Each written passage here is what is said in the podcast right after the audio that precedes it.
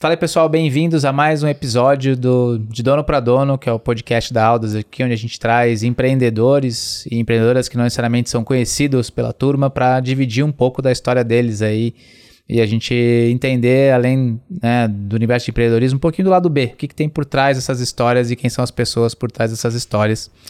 E hoje a gente está aqui com, uma, com a Cecília Cavazani, que é a co-CEO da Cavazani Construtora, né? E a Cecília é a definição da multitarefa. Né? Então, além de empresária na construção civil, é advogada, conselheira no Mulheres do Imobiliário, coordenadora de ações solidárias, escritora, co-criadora da Escolinha da Advocacia de Guarulhos e mãe de duas crianças. Cara, eu cansei só de ler aqui, Cecília. Então já. Como é que dá conta desse negócio todo? Então, em primeiro lugar, super bem-vinda aqui. Prazer te ter aqui. Muito obrigado pelo carinho com a gente, pelo, por, por aceitar o convite. E acho que se apresenta para a turma aí, para eles já entenderem quem que é a Cecília. É, eu que agradeço o convite, sempre uma honra, inclusive, conversar com você, super entendedor, respeitado no assunto, é sempre um prazer conversar com você e aprender, né? É, eu sou a Cecília Cavazani, eu nem acho que é tudo isso que eu faço, eu acho bem pouco, inclusive. Dá para botar mais umas coisinhas aí? Não, não sei se dá para botar mais coisas, mas eu acredito que todas as minhas funções são complementares. Uhum. Quando eu falo da Cavazani, é meu trabalho, né? É minha paixão, inclusive. Eu amo o que eu faço. E quando eu falo sobre escrever, por exemplo, eu acredito que é um exercício de autoconhecimento, um exercício de desenvolvimento de criatividade. Eu percebo que quando eu fico um tempo sem escrever, tem alguma coisa desbalanceada na minha vida, então também é um termômetro. As ações solidárias, por exemplo, com a escolinha da OAB, que é um projeto que eu co-criei. O projeto já tem hoje sete ou oito anos. Ele foi criado na OAB Guarulhos, uhum. quando um professor meu foi eleito presidente da OAB, e ele me chamou para fazer parte, perguntou para mim qual foi a maior dificuldade que você encontrou quando você entrou no quadro da ordem e tal. Falei assim, a, a receptividade é muito complicada porque a OAB é um entrave, né, para o advogado. Você tem que sair da faculdade, você tem que estudar, você tem que passar na prova da OAB, muitas vezes as pessoas demoram para passar. Uhum. Quando sai disso, você tem que pagar e não é pouco para você ter uma documentação para poder trabalhar. Então, assim, como a gente vai receber os jovens advogados, não? E eu falei para ele, quando você vira advogado, a pergunta que você faz é como? Como eu consigo cliente? Como eu administro meu escritório? Como, como, como? E durante a faculdade você não tem nada de empreendedorismo. O advogado, ele é educado na faculdade para ter um escritório dele, né? Geralmente os advogados vão ser autônomos, vão trabalhar para outras empresas e tudo mais, ou escritórios, mas eles procuram uma autonomia. Mas você não tem como aprender como administrar o seu escritório, a sua vida no escritório. E a gente criou esse programa para desenvolver em uma semana, e depois passaram a ser dez dias, temas de empreendedorismo para o advogado, né? Como ele faz para precificar o trabalho dele, como ele faz para contratar, como ele faz networking e tal, coisa que não tem na faculdade. E aí isso me faz próxima dos mais jovens, e eu adoro isso. Então, assim, todas as atividades vêm se complementando. E eu busco sempre uma vida bem integral, tudo junto, em conjunto, um balanço, e acho que, acho que me ajuda muito. Que legal. Então você conseguiu, de alguma maneira, combinar essas coisas todas e coordenar elas entre si. Sim, vem funcionando. Boa, boa, boa. E Conta um pouquinho como é que foi essa jornada com a, com a Cavazana em si, né? Com a construtora em si. Como é que foi essa jornada, né? E, e como é que tem sido essa, essa jornada de atuar num setor que não é necessariamente um setor onde tem muita, muitas co-CEOs, muitas CEOs e muitas empreendedoras femininas. Como é, que, como é que tem sido esse universo da construção civil aí para você? A Cavazani nasce como muitos negócios familiares, nasce para suprir as nossas nossos gastos familiares, para prover para nossa família mesmo. O Eduardo, que é meu sócio, meu marido, ele tinha uma consultoria de energia elétrica na época, começa a sobrar um pouquinho de dinheiro, ele chama o pai dele, que já tinha se aposentado, Reinaldo, uhum. para juntos construírem duas casas. Depois disso, mais duas, em uma delas a gente morou. Logo que a gente se casa, a gente mora numa casa que foi a gente mesmo construiu. E há 15 anos atrás, fez 15 anos agora no começo de fevereiro, nasce a Cavazani, construindo o primeiro prédio de apartamentos econômicos na cidade, eram 12 apartamentos. Nossas tarefas sempre foram divididas por afinidade, o que cada um tinha de afinidade, uhum. porque no começo de um negócio, a gente está falando com quem empreende, com quem quer aprender. Começo de negócio, ninguém tem muito cargo. Né? Você precisa fazer o que precisa ser feito e Exato. pronto. Então, o Reinaldo, meu sogro, cuidava da obra, tocava a obra, como a gente falava, eu tocava toda a parte do escritório, jurídico, marketing e tu, e essas questões, o Eduardo, a parte de incorporação com a prefeitura e tudo mais. E a gente foi crescendo dessa forma, né? Há, há um ano atrás, meu sogro faleceu, então hoje só somos sócios, eu e o Eduardo. E veio de uma forma muito natural para a gente. Foi, foi, foi simples, foi, eu acho que como a gente tinha um objetivo muito maior, que era construir de fato um negócio, nossas decisões, a gente divergiu várias vezes, continua divergindo, acho que isso vai acontecer ao longo do tempo, mas as decisões eram sempre com o foco do que vai ser melhor para o nosso negócio e sempre funcionou. Fala aí, tudo bem? Aqui é o Juliano Antonioli, sou um dos sócios fundadores da Aldas. E se você quer tirar cada vez mais valor do seu negócio e se juntar ao grupo de empresas que cresce mais de 40% ao ano, procure a gente. Vamos juntos desenvolver essa jornada.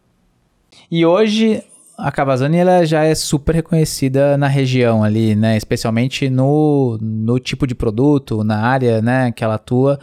E, e a gente, quando começou o trabalho com vocês lá, a gente ficou super, super impactado com o cuidado que vocês têm, o olhar diferente que vocês têm para o tipo de empreendimento, não só né, pela, pela, pela qualidade da obra, mas por tudo que você traz para ele, a sua, a sua visão do ponto de vista de de produto mesmo, de transformar o produto em mais do que simplesmente uma moradia. Como é que surgiu isso? De onde veio essa inspiração? Se é que veio, ou foi um negócio que foi construído, ou foi sendo, foi acontecendo ao longo do tempo? E o que, que você acha que marca essa diferença de como vocês é, trabalham o produto versus os concorrentes de maneira geral? Então, quando, quando a gente nasce em Guarulhos, a gente nasce para concorrer com as megas construtoras, né? Ou com um construtor muito pequenininho que ia construir duas casas, que nem a gente fez no com começo. Com a origem, né? É, ou, né? Com a minha origem, ou com uma construtora mega. E a gente tinha, as, eram duas questões, ser reconhecido por nosso cliente e ser reconhecido pelo terrenista, que uhum. ia ter que fazer uma permuta com a gente, ia ter que ter certeza que a gente ia pagar a permuta sim, dele. Sim. Então, eu acho que no nosso segundo prédio a gente já começa um, uma questão de branding muito forte. Todos os nossos prédios até hoje têm as mesmas características por fora. Tem um C grandão de Cavazani. Eu falo que é Cavazani, Eduardo fala que é de Cecília, que eu quis pôr meu C lá em cima. Por acaso é uma coincidência, não, né? É uma coincidência. Não sei, pode ser que sim, pode ser que não, a gente vai saber no futuro. E a gente começa a ter essa comunicação de imagem e além disso, passa a ter diferenciais de acabamento muito fortes, né? Granito nas escadas. Hoje a gente tem arte no empreendimento, a gente constrói condomínios clube, como você pode ver, com piscina, quadras, tudo muito colorido, muito bonito. E a gente prima pelo atendimento desde o começo, né? Não ser impessoal. Porque para ser impessoal, ele ia tratar com as gigantes, que às vezes, né, talvez quando eu chegar num tamanho desse, eu, eu tenha que reavaliar essa questão de como você faz isso ser mais íntimo. Mas a gente conseguiu e, e uhum. consegue até hoje, né? Hoje a gente está construindo 680 unidades em um empreendimento, mais 700 e outro, e lançando para os próximos dois anos mais 2.400 unidades. 18% de tudo que a gente vende é indicação de cliente. Então, esse trabalho de marca e do produto ser bom traz um retorno financeiro para mim. E amparado nesse dado, eu vejo que está funcionando. Então, essa estratégia de, desde o começo, criar uma marca Cavazani, de fato, o que para a gente era muito estranho no começo, né? Tipo assim, um cliente às vezes gravava um depoimento e falava assim: Eu sempre sonhei em morar num Cavazani. Você falava assim: Meu Deus, né? Tô no caminho, tô conseguindo. E, e, vem funcionando nesse sentido. E a gente tem muito orgulho mesmo de andar com a camiseta. Às vezes eu tô com a camiseta, fui almoçar num restaurante, a pessoa fala assim: Ah, você é da Cavazani? Aí é, você fala assim, sou, sou, né? Você vai falar assim, o meu cliente vai fazer uma reclamação, como é que vai ser? Ele fala assim, poxa, eu sonho comprar um apartamento lá. Então, para a gente é um grande reconhecimento e funciona muito como um marketing mesmo. Que legal. E uma outra, um outro dado super interessante sobre vocês, né, que é que até a gente foi, mas será que é verdade isso? Depois a gente foi investigar. Vocês 100% das vendas de vocês tem origem no canal digital. Sim. Né?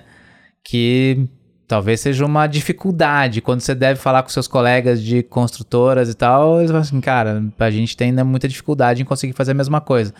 Como é que foi essa jornada de inovação, na verdade? Uhum. Porque vender 100%, né, gerar 100% dos seus leads através desses canais não é nada comum e está longe de ser o padrão da indústria. Como é que surgiu isso para vocês, Cecília? É, a, gente, a gente já fazia muito a partir de internet, mais rede social, a conversa, mas não tinha captação de lead mesmo forte. Em 2019, graças a Deus em 2019, não em 2020, é, eu decidi que a gente ia transformar tudo digital, toda a parte comercial e de captação de lead, marketing de forma digital. E eu falo que aí vem uma, uma questão do empreendedorismo em si, de você querer muito aprender, né? Eu falo que tem uma um misconception, né? Uma, uma interpretação errada naquela história de que fala que, o empreende que grandes empreendedores largaram a faculdade e foram empreender. E aí você tem uma ideia de que aquele empreendedor, ele deixou de aprender. Não, ele deixou de aprender na academia. Daquela forma Naquela específica. Naquela forma é. específica. Mas ele não deixou de aprender ao longo do tempo. Ele foi se informando, se perguntando. E a pergunta que eu fazia na época, eu falava assim, meu, isso está se transformando. Uhum. Como eu vou me transformar para poder servir meu negócio da melhor forma? Uhum. E naquele ano, eu e o Henrique, que trabalha comigo há muito tempo, hoje é nosso diretor comercial, a gente foi fazer um curso de especialização em marketing digital, uhum. na SPM, e se educar para essa parte. E no final de 2019, a gente começa, de fato, uma transformação muito grande, o que salvou nosso negócio quando os plantões de vendas foram fechados em 2020 em razão da pandemia.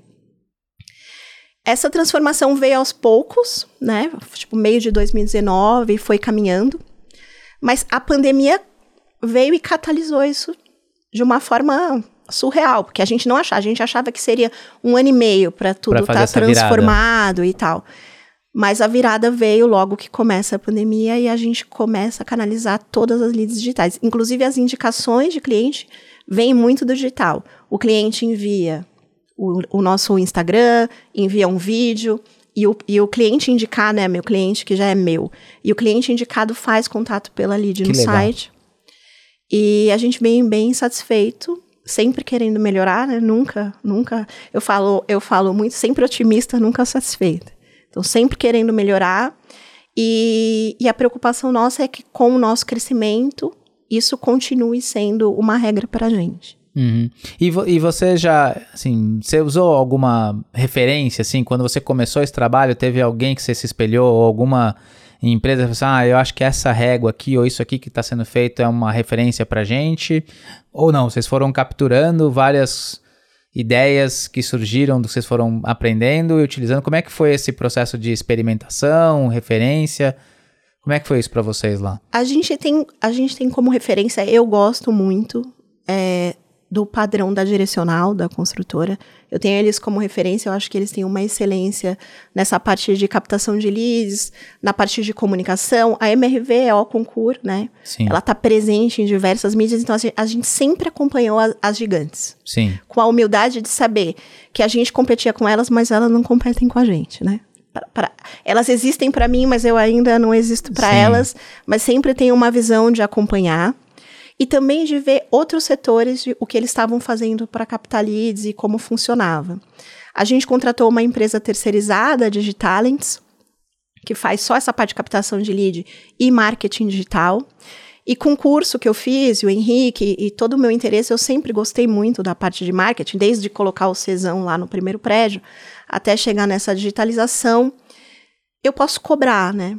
Eu sei como cobrar, como perguntar, eu tenho expectativas reais, né? Se a pessoa fala assim, ah, a gente vai conseguir não sei quantas mil leads em quanto tempo, falo, não, isso, isso não vai, não acontecer, vai acontecer por causa disso, disso. Então, assim, essa experimentação vem do pouco que a gente começou, acho que desde de 2017 a gente já tinha uma presença digital grande, mas não completa, de experimentando e vendo o que o meu concorrente faz, o que outras indústrias fazem, porque no final das contas, quando eu estou vendendo meu apartamento na ponta, eu não sou uma indústria, eu sou quase um varejo para vender Sim. aquele apartamento e entender como funciona isso para outras indústrias, acho que funcionou bastante. E você já virou uma referência? Já tem gente que vai lá te procurar e fala assim, putz, tô vendo o que você tá fazendo aqui, me explica melhor, vem aqui, me fala, como é que tá sendo isso? A minha referência vem não, não de outras empresas que não me conhecem pessoalmente, mas vem de amigos meus e fala assim, ó, o que é, eu vi o marketing digital de vocês, tal, como tá funcionando? Sim. Quantas leads você tem? Tá caro. O que eu tô fazendo aqui, tá caro, tá barato? Porque assim, tem tem muita ilusão, né? Quando, quando você entra. E, e é um trabalho de longo prazo, é. né, Cecília? Talvez vocês tenham acertado o timing, talvez até sem querer, uhum. né? Por tudo que aconteceu em 2020. Mas demora, né? É um negócio que demora para engrenar, ele demora para criar momento, né? Ele demora para engrenar e, e eu acho que ele precisa ser sempre nutrido. É, Sim. É como se fosse. Como se, é, eu lembro de uma aula, dessa, mesmo desse curso da SPM que eu tive, e um dos professores falava que ele tinha um jardineiro, que ele chamava de jardineiro, a pessoa que ia limpando a forma como as leads iam chegando, que ia arrumando, que ia fazer. Então, assim, acompanhar o dado e você ser guiada por aquilo, né? Porque é claro que vai ter o seu feeling. O meu feeling de empreendedora, a minha equipe fala assim, poxa, a gente tá sentindo que tem alguma coisa errada. Mas assim, o que, que o dado tá me falando? É uma Sim. outra forma de pensar nisso. E como é que compatibiliza essas duas visões, Isso, né? É. A intuição, como é que você reforça a intuição com dados e não necessariamente substitui uma pela Isso. outra, né? Então, assim, vem sendo um exercício, um aprendizado diário mesmo. Muito legal. Muito legal. E em paralelo a Cavazani, você é conselheira lá no Instituto Mulheres é, do, Imobiliário. do, Imobiliário. Qual que é o papel do Instituto? O que, que ele. Qual que, qual que é a visão de vocês lá? O que, que vocês objetivam no, no Instituto? Eu conheci o, o Instituto Mulheres Imobiliárias há uns dois anos atrás. Na época nós éramos em 200 mulheres, hoje nós somos 800 mulheres, já cresceu bastante. Caramba! O Instituto visa fomentar a equidade de gênero na indústria com ações concretas. Então a gente tem capacitação para mulheres na operação de obra, então assim, para a mulher ser pedreiro ou ser eletricista, azulejista, alguma coisa nesse sentido, se ela quiser Sim. fazer isso. A gente promove mentorias para quem ainda não atingiu o telhado de vidro, para coordenadoras, corretoras. E a gente tem um núcleo duro, que é um núcleo C-level, que a gente discute a indústria entre a gente, quais as práticas estão sendo feitas em cada construtora ou incorporadora. Tem algumas grandes advogadas de, de direito imobiliário, parte de incorporação.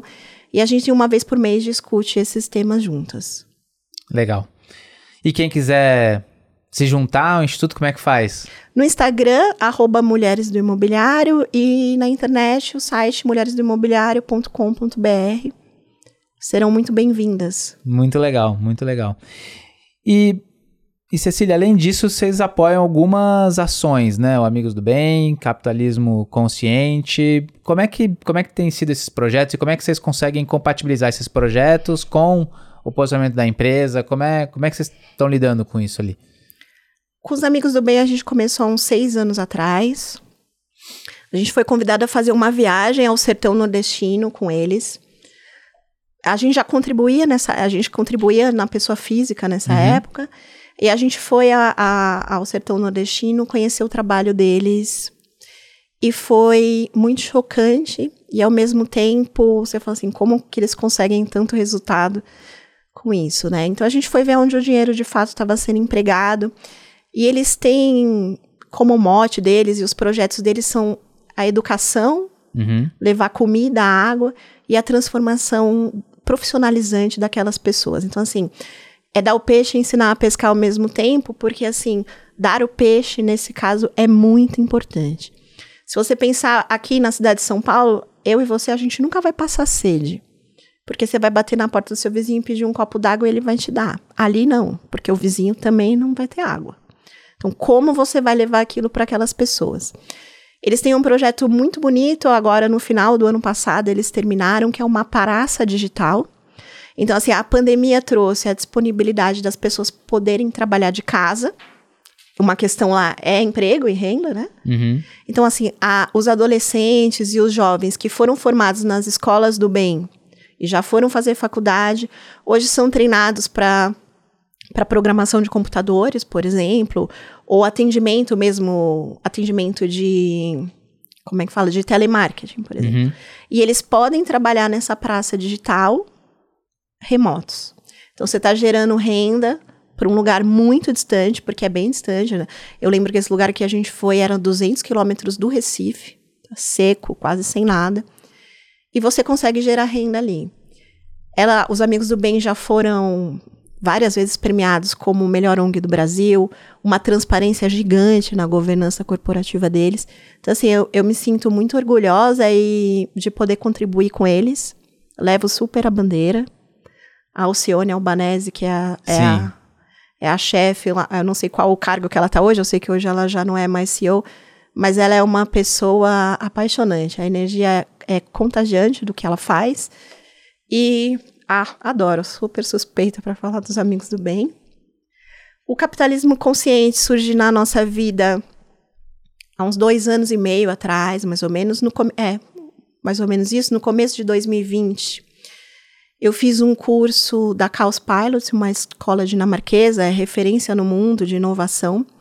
E, e, o primeiro módulo que eu fiz foi um módulo digital, eu fiz do Brasil, depois viajei para estudar lá.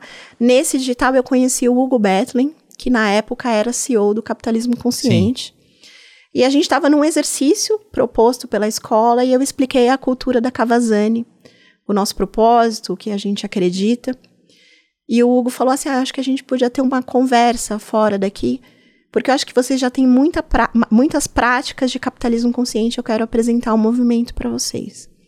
E foi um match certeiro. É, porque eu acredito, de fato, que a gente tem que crescer nossa empresa e nossas lideranças e desenvolver para a gente entregar muito mais que lucro, né? Entregar lucro é normal, a gente vive no capitalismo. Mas o que além desse lucro eu estou entregando para os meus acionistas e para os meus investidores, né? Na Cavazani a gente acredita que a entrega da casa própria é um portal de realizações para muitos outros sonhos. Ela realiza eu como como dona da empresa, como investidora do meu negócio, os meus colaboradores que recebem, né, claro, a remuneração deles e um propósito maior de ver o olhinho brilhar quando você entrega um imóvel a primeira vez para uma família, é emocionante você ver o impacto que aquilo tem na vida da pessoa. Não é quando você fala o sonho da casa própria, não é marketing, é um sonho mesmo. Eu me lembro da primeira vez que a gente assinou uma escritura e a pessoa chorava, assim, eu chorei junto, né? Eu falo que assim, que as primeiras você chora junto, mas depois você se acostuma. Mas é uma coisa que nem é bom se acostumar, porque você vê o poder que aquilo tem de transformar a vida da pessoa. O Brasil é um país de muita insegurança, né? Então a casa própria é, nossa, agora eu tô seguro, agora minha família tem onde morar. Como a gente, como a gente é né, abençoado de ter uma casa e tal, e é muita verdade, né, para o cliente para o cliente, eu, eu dou, eu entrego esse sonho, né? Ele conquistou Sim. com o esforço dele, mas eu entrego isso. Para os nossos stakeholders, a gente honra todos os nossos compromissos e tudo mais, e além de tudo, cresce junto. A gente tem fornecedores que estão com a gente há 15 anos, desde que a gente começou com o primeiro prédio. E fora, fora isso, eu acredito que a construção de casas populares, de apartamentos econômicos, supre diversos vácuos institucionais. Sim como falta de saneamento básico, a gente entrega energia elétrica, segurança, porque a casa da pessoa passa a ter uma portaria, né? A criança pode brincar na quadra, então eu entrego lazer. Então, assim, eu acredito que esse todo que a gente entrega é muito mais do que entregar só lucro. Só lucro, né? É, isso é uma coisa curiosa, né? A gente tem uma coisa que a gente vê, né? É, as famílias, elas mudam depois que elas têm a oportunidade, né, de eventualmente ir para esse primeiro para essa primeira residência, né? E o, e o programa, a gente fala Minha Casa Minha Vida ou Casa Verde Amarela, agora voltou a ser Minha uhum. Casa Minha Vida novamente, né? É, mas mais do que isso, né? Geralmente é a primeira casa própria, é. né? A gente vê o impacto que isso causa na família. As, as gerações são mudadas depois disso, né? Como é que vocês devem ter histórias fenomenais lá de famílias que já moram ali há 15 anos ou há mais tempo ali em empreendimentos de vocês e, e como é que isso afetou? Já tem caso da, da segunda geração, já está comprando da Cavazani? Como é que tem sido isso lá para vocês? A, a, gente ainda não tem caso de segunda geração, mas a gente tem caso de outros familiares. o irmão compra, o primo compra, o amigo que trabalha na indústria junto com a pessoa compra. Né? Esse é o nosso programa de indicação. São os Sim. clientes que, que realmente indicam. O que a gente percebe é que meu cliente ele tem uma vida de muitas negativas até chegar no sim da casa própria. Às vezes ele já tentou duas, três vezes antes. Às vezes ele tentou comprar um carro e não conseguiu, terminou, conseguir terminar uma faculdade e não conseguiu. E aquele sim, né, toda a gente faz todo um processo, a, a, assinatura com a Caixa Econômica Federal e a entrega das chaves para a gente são dias muito importantes, que a gente quer que fique marcado na memória daquela família. E a, a gente fala, a gente fala nos, nos brindes, fala sempre que a gente tem oportunidade, se agarra nesse sentimento de sim que você está tendo aqui. Transporta ele para outros lugares. Transporta ele para outras partes da sua vida. E você vê muitas vezes que você passa e assim, às vezes não tem o carro na garagem, passa a ter o carro na garagem, porque agora ele tem uma vaga para colocar o carro dele ali. É, recentemente eu fiquei muito emocionada. A gente tem um empreendimento que a gente assinou com a Caixa no final do ano passado. E tinha um senhor, assim, um plantão de vendas, onde o pessoal assinou as escrituras, é de frente para o lazer desse condomínio que a gente está entregando, duas quadras, piscina e tal. E tinha um senhor olhando e minha gerente me contando, minha gerente de vendas contou, perguntou para ele se ele estava bem, porque ele estava encostado no muro, assim, quieto. Aí ele falou assim: Eu tenho quatro filhos, eles não podem brincar na rua. Aqui meus filhos vão poder brincar. Tipo, que valor que tem isso? Não? Então, assim, a gente procura passar isso para toda a nossa operação. Né? Para o meu ajudante saber que ele trabalha para sustentar a família dele. Isso eu não tenho dúvida nenhuma. Mas o impacto é, é muito maior, né? O... Mas ele está entregando aquilo, às vezes, para um vizinho dele, para alguém que ele Sim. conhece, para alguém igual a ele. Qual, ele sabe o valor que isso tem.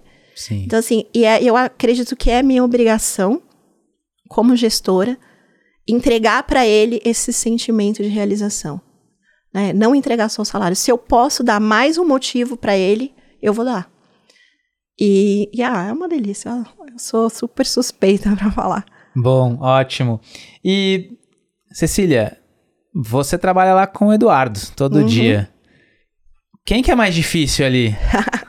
Como é que é essa dinâmica de estar tá com o Eduardo ali todo dia, família? Uma hora é marido, outra hora é sócio, outra hora é par do ponto de vista executivo. Uhum. Como é que é dividir ou não dividir essas coisas ali? Eu, como eu falei para você, desde o começo foi muito natural. É, você conhece nossa sala, a, a gente tem a sala e as duas mesas são uma do lado da outra, com uma mesa de reunião na frente. Nos, outro, nos, nos dois outros escritórios que a gente teve também era assim. E a gente foi mantendo ao longo do tempo, acho que porque a gente está funcionando para a gente. Eu acredito que é uma força sinérgica. Às vezes eu vejo que as pessoas têm uma dificuldade de compreender como uma sinergia desse tipo funciona. Acho que talvez se, se nós fôssemos dois sócios, e não dois sócios marido e mulher, não fosse tão difícil de ler dessa forma. Mas para a gente super funciona. Vem super bem.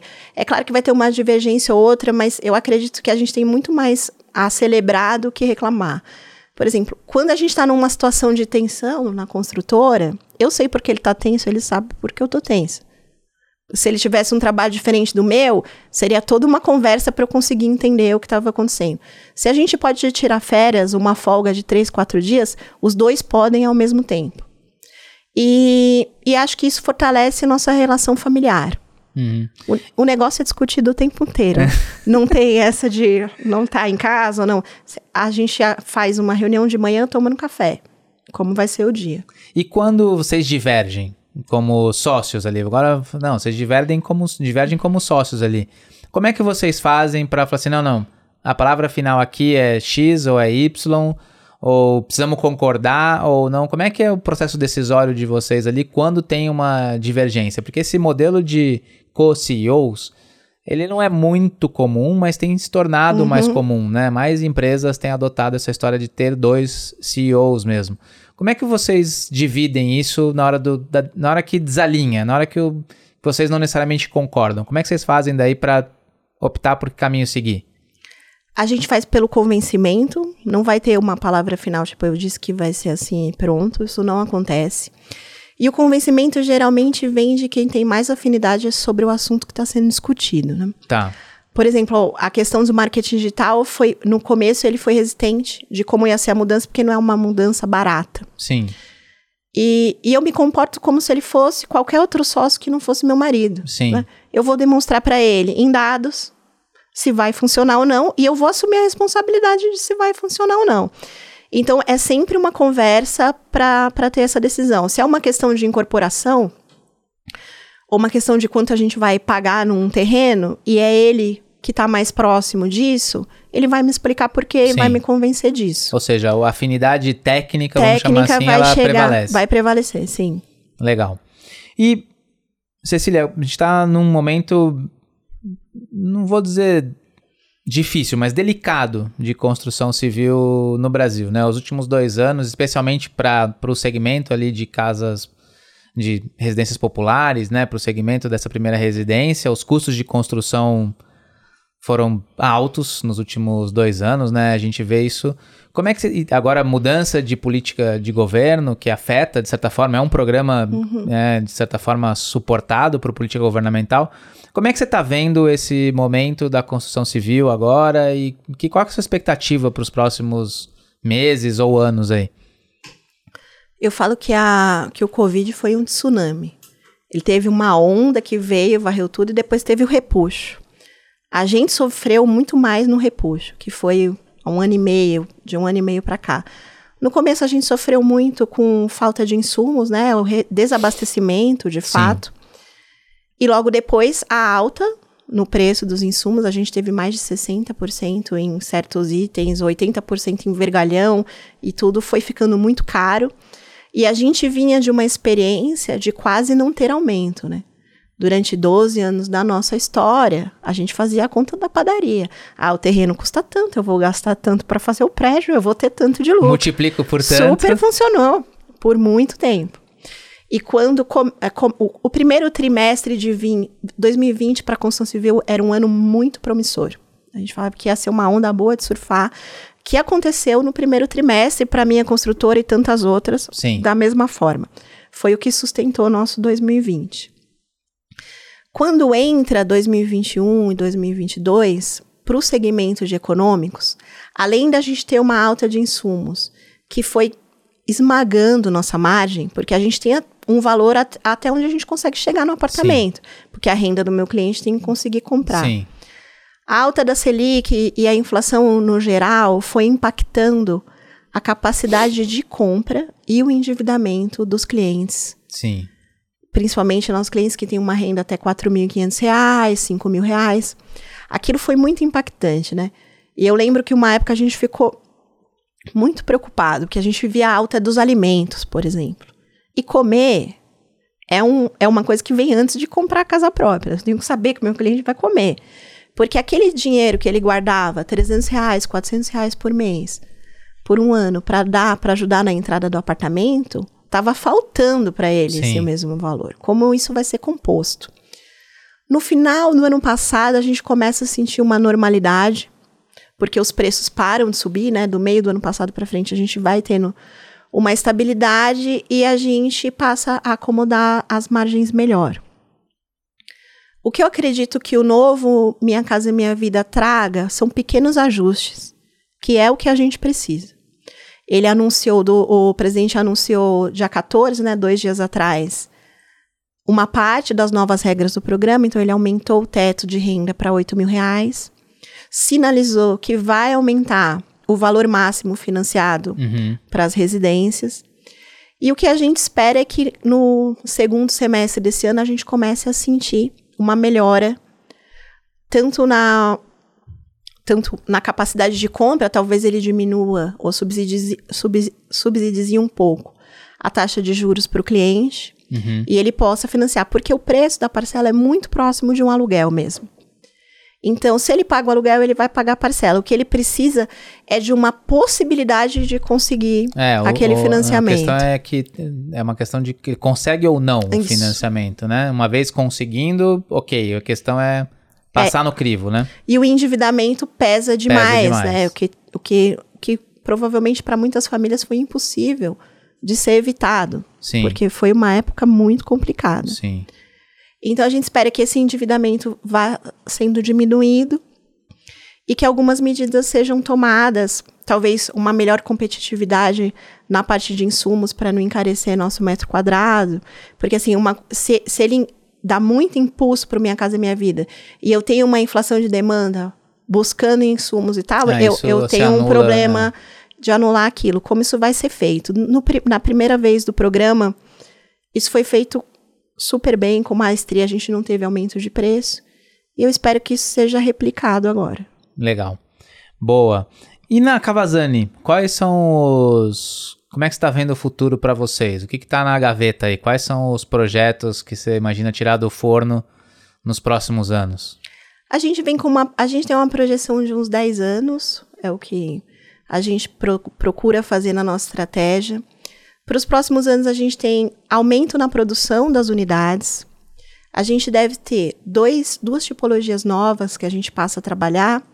Hoje a gente faz térreo mais quatro andares, em terrenos muito planos e grandes, o que está sendo muito difícil de conseguir hoje em dia. Então a gente vai passar a verticalizar mais, construir até 20 andares.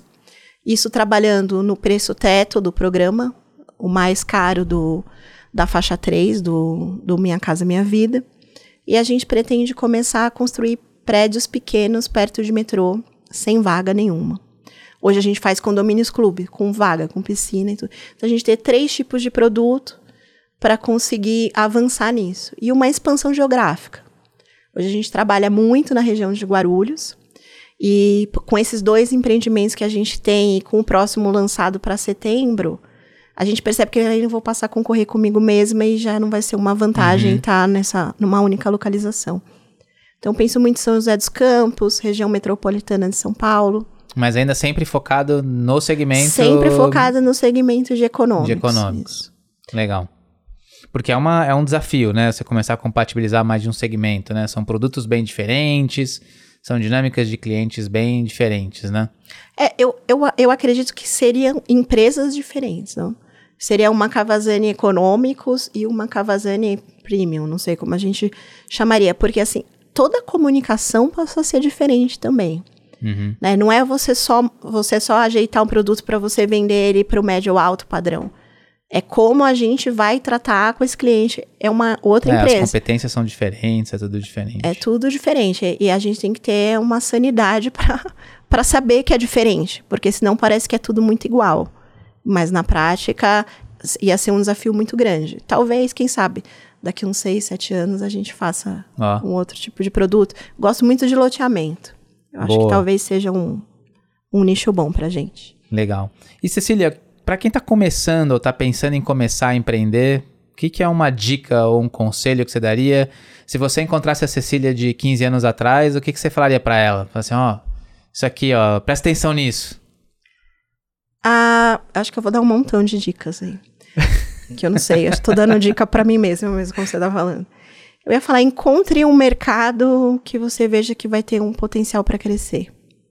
Encontre um produto que vai ter uma aceitação, porque às vezes o produto é fantástico para você, mas o seu público em si, ele nem é tão fantástico assim. Encontre parceiros ou uma equipe que seja leal e que tenha caráter, porque todos os outros aprendizados você vai ter ao longo do tempo. Tem certas coisas que você não consegue fazer. Seja comprometido com o risco que você vai tomar. Quanto maior o risco, maior seu compromisso. Né? É, se apaixone por servir seu negócio. Eu acho que por muito tempo as pessoas acharam que o, o- o negócio ia servir os sócios e não o contrário. Então, assim, como você pode servir seu negócio? Como você pode servir as pessoas que você lidera? Se autoeduque. Aquela questão que eu falei para você da educação do começo, né? Seja apaixonado por aprender. E seja humilde o suficiente para desaprender. Porque desaprender é muito mais difícil que aprender.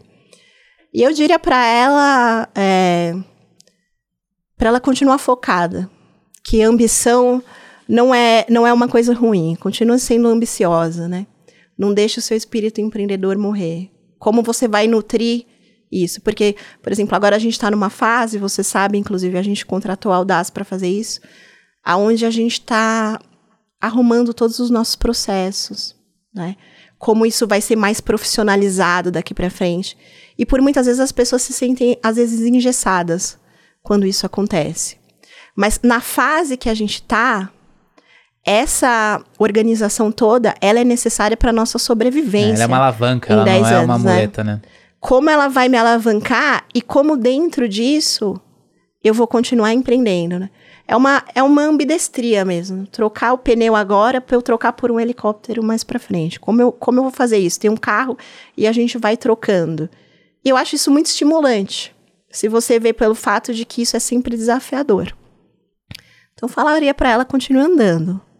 Quero chegar no, no final da minha vida, eu envelhecer e a Cavazani não, a Cavazani continuar jovem. Seja quem for que estiver no meu lugar. Mas quero poder olhar para trás com orgulho do caminho, né? Tipo, gostei do caminho que eu fiz. Show. Acho que é isso. Eu não contei, mas talvez tenham rolado os 10 mandamentos da Cecília aí. Depois Será? É, vou... É, muitos, muitos, né? Falei demais, depois você pode cortar. Não, imagina, acho que todas as, todas as dicas e todos os conselhos foram, foram fenomenais. Cecília, um hábito que você tem no dia a dia, que você fala assim, não, isso aqui me ajuda muito, fora do universo empreendedor ali, para Cecília, no meu dia a dia, esse é um hábito que eu, que eu tenho e que eu acho que, putz, faz diferença. Eu acordo muito cedo. Eu falo que quando eu era criança, eu falava, eu nunca mais vou acordar cedo para ir para a escola. Aí eu continuo acordando, tenho que mandar meus filhos e tal. Eu acordo muito cedo e eu sempre gosto de ler de manhã. Às vezes eu leio romance, eu, eu amo ler, adoro. Eu acho que o fato de escrever vem muito desse hábito. Então, às vezes eu leio um romance, às vezes leio livro de, de negócios. E, e eu acho que isso dá um refresh na minha mente logo cedo. E gosto muito de meditar também, faz muita diferença pro meu balance. E você consegue meditar? Meditar? Consigo. Porque você é aceleradíssima. Como é que você faz pra. Eu, eu acho que eu tô aceleradíssima aqui, tô emocionada aqui no podcast. Mas eu acho que é uma prática que eu já faço há muito tempo, talvez seja isso que faça a diferença. Recentemente eu tive uma experiência muito gostosa com meditação, que foram 21 dias, é um isso aí está disponível inclusive no Spotify. 21 dias com o Deepak Chopra. São meditações para para abundância. E eu, com um grupo de mulheres que eu tenho, de um curso de conselheiras que eu fiz na São Paulo, a gente fez os 21 dias juntas. Cada uma fazia no seu horário, não importa não importava o horário, mas no final do dia todas falavam qual era o efeito que aquilo tinha tido. E foi uma delícia, foi muito bom. É, talvez para uma pessoa que queira começar seja excelente, porque é uma meditação guiada, ele vai conversando Sim. com você, você vai entrando, e é muito bom. Boa. Um livro que você recomenda? Um livro que eu recomendo. Ou leiam os seus livros também, obviamente. Ah.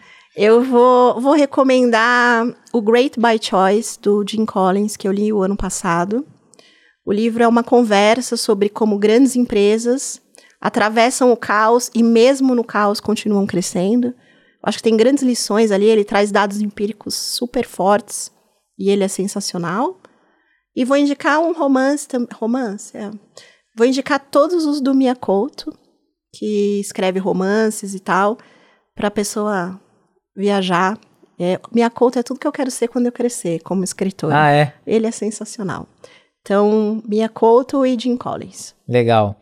Cecília, você tem uma frase? Alguma coisa que a turma que está próxima a você, sua família, o pessoal que trabalha contigo sabe, putz, isso aqui eu não vou nem perguntar porque eu sei que a resposta vai ser essa ou a frase que ela vai usar para exemplificar isso. É, tem alguma frase que você usa o tempo inteiro, que você acredita, que faz parte do seu dia a dia? Eu vou falar que, que, ela, não, que ela não é nenhuma resposta, mas as pessoas que eu conheço vão lembrar de mim ela é uma oração que eu faço desde que eu sou muito pequena, que está na minha família há muito tempo, é uma oração muito conhecida. Mas vou falar para você não como oração, mas como uma frase. Serenidade para aceitar as coisas que eu não posso mudar. Coragem para mudar todas as que eu posso. Essa coragem tem que vir. E sabedoria para distinguir uma das outras. Cada momento, uma coisa para se realizar. Muito legal. Muito legal. Cecília, quem quiser conhecer mais sobre você, sobre a Cavazani, como é que faz para te encontrar nas diversas mídias? Como é que faz para encontrar a Cecília, encontrar a Cavazani conhecer mais sobre vocês? Cavazani Construtora, em todas as mídias. Arroba Ceci Cavazani, se quiser conhecer a Cecília, é escritora, eu escrevo poesia. Tem um monte publicado no Instagram. E agora eu tô no TikTok, tô moderna. E o meu LinkedIn, Cecília Reia Cavazani. Devia praticar mais o LinkedIn. Talvez a Aliás, minha... a gente se conheceu é, pelo LinkedIn, Pelo né? LinkedIn, é verdade. E, e aí pode me chamar no LinkedIn, estou sempre à disposição. Legal. Quem quiser fazer parte lá do Mulheres do Imobiliário também você já falou, Uhum. né? É, alguma consideração final, alguma mensagem final que você queira deixar para a turma? Não, quero agradecer o convite, agradecer quem me ouviu, dizer que empreender é, é um caminho fantástico, mas não é um caminho fácil. Que a gente está disposto, a gente tem que estar disposto a ser, de fato, como eu disse, compromissado com o risco que você está assumindo. E o risco de várias vidas, né? Não o risco de vida, mas o risco de várias vidas dentro do seu negócio, né? A gente é responsável hoje por cerca de 300, 350 famílias. Então, a decisão que eu tomo faz diferença para minha família e para do meu colaborador e para a família que vai comprar o meu apartamento. Então, assim, ter isso em mente, né? Saber que que cada passo envolve não só você, mas muitas outras pessoas. Muito legal. Cecília, muitíssimo obrigado por aceitar o nosso convite, pelo carinho com a gente. É, parabéns pela jornada de vocês, sua e pela jornada de uhum. vocês lá na Cavazani. Para a gente tem sido muito legal fazer parte de um pedacinho dela, pelo menos, né? É, e muito obrigado mais uma vez pelo, pelo tempo e o carinho com a gente mesmo. Obrigada a você, tá? Juliana. Então, pessoal, para quem acompanhou aqui, muito obrigado pela audiência, né, de sempre de vocês aqui no podcast, por assistir e ver e ver a gente ali nos nossos canais, né? Então a gente está ali no arroba de dono para dono, estamos também no nosso canal no YouTube. E quem quiser conhecer um pouquinho mais sobre o que a gente faz lá na Aldas, acompanha a gente também nas nossas mídias sociais, no arroba Aldas underline, e no meu Insta, no arroba Julian onde eu todo dia coloco ali uma caixinha de perguntas para interagir com a turma. Muito obrigado pela audiência e até o próximo episódio. Valeu!